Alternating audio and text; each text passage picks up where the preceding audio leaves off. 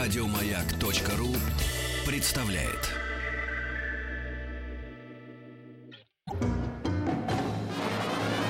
Спутник кинозрителя. Ах, ах, это я в, в микрофон говорю. Ах, А, это Антон. Ага, ага. Ух ты, ах ты, всем посмотри. Здравствуй, Антон. Здравствуйте, ребята. Ну что, раска- рассказывай, как ты там?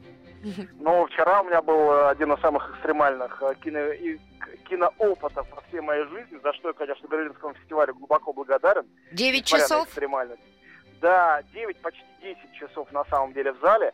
В 9 утра я пришел, в 9.30 начинался сеанс. И это редкий случай, когда был не пресс-показ, а официальный показ и вместе с тем пресс-показ, потому что это два сеанса. Э, Невозможно было сдюжить в течение ни одного дня, даже двух, мне кажется.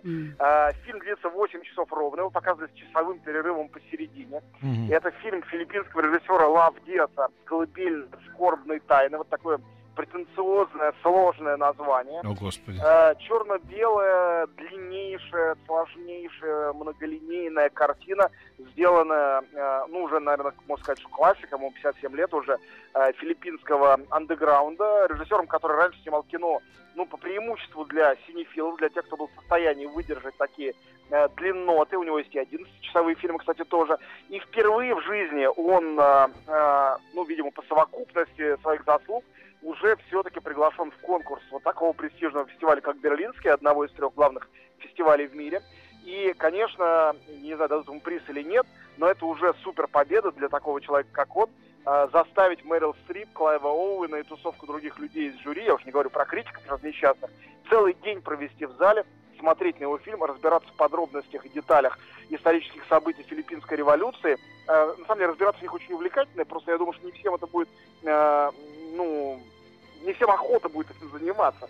Но я тут же начал копаться в Википедии, как вышел из зала, выяснилось, что странно себя ведущий герой этого фильма это не реальные исторические лица, а персонажи каких-то классических, изучаемых даже в школе на Филиппинах, э, романов, написанных отцами-основателями филиппинской революции. Тут они в фильме блуждают из 8 часов, наверное, где-то 5 под джунглям, э, встречают там каких-то призраков, там духи людей, лошадей присутствуют и э, с ними общаются. Но это только маленькая, конечно, частичка фильма. Что там только не происходит. Там гигантские массовки, э, испанские солдаты, мучающие филиппинцев, герои революции, гибнущие, значит, на э, руинах этой э, революции. Ну и, соответственно, э, всякие интеллектуалы, которые читают э, поэзию, э, долго плавают на лодке по морю, вглядываются в бесконечные невероятно красивые пейзажи.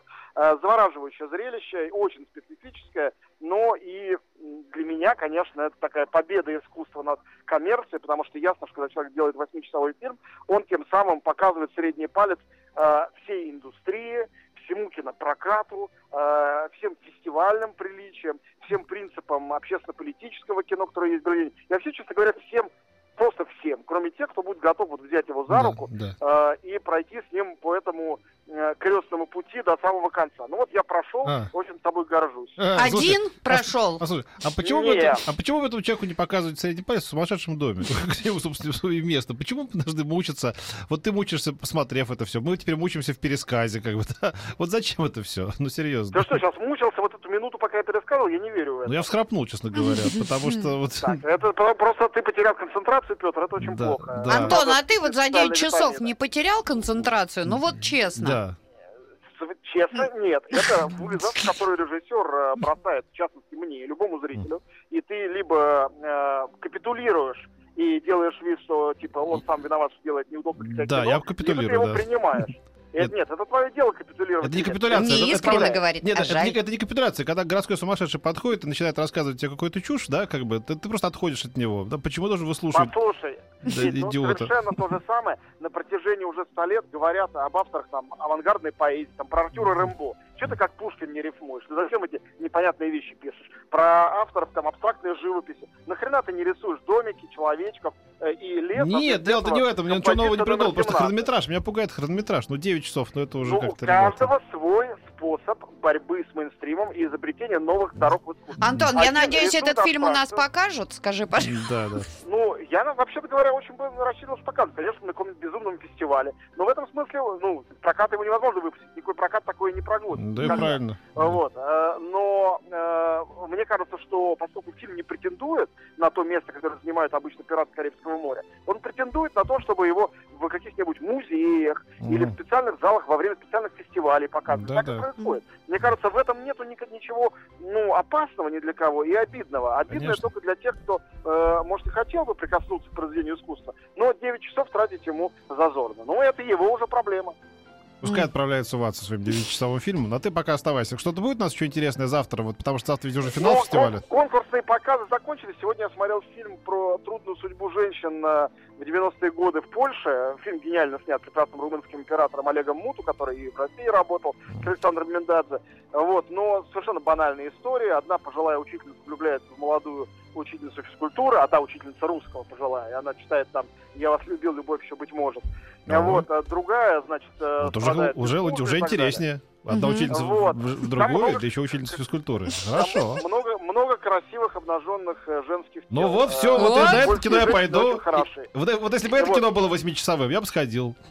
Э, ну, Не- честно, вот э, я даже за час сорок измучился. Там настолько все банально, хотя очень красиво. Ну, конечно. А там Вот, 9 э, часов хорошо. Да.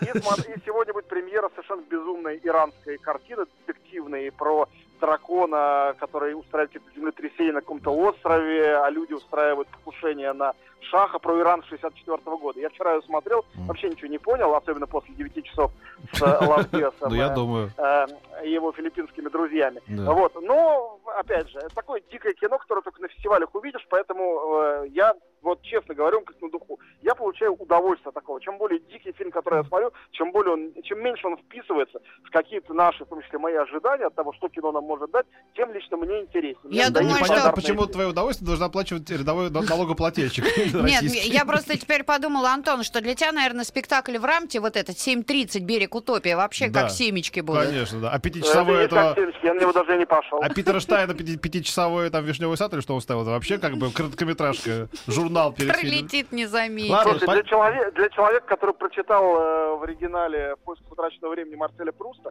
Да, да. семечки. вообще все. Я читала, Поэтому- что ты читал, Антон. Да, да. Вот, именно, хотя бы это, хотя бы так. Хорошо. Ну все, значит, а завтра мы еще созвонимся, как мы Обязательно. Непременно. Да. Да. Это будет восьмичасовой разговор.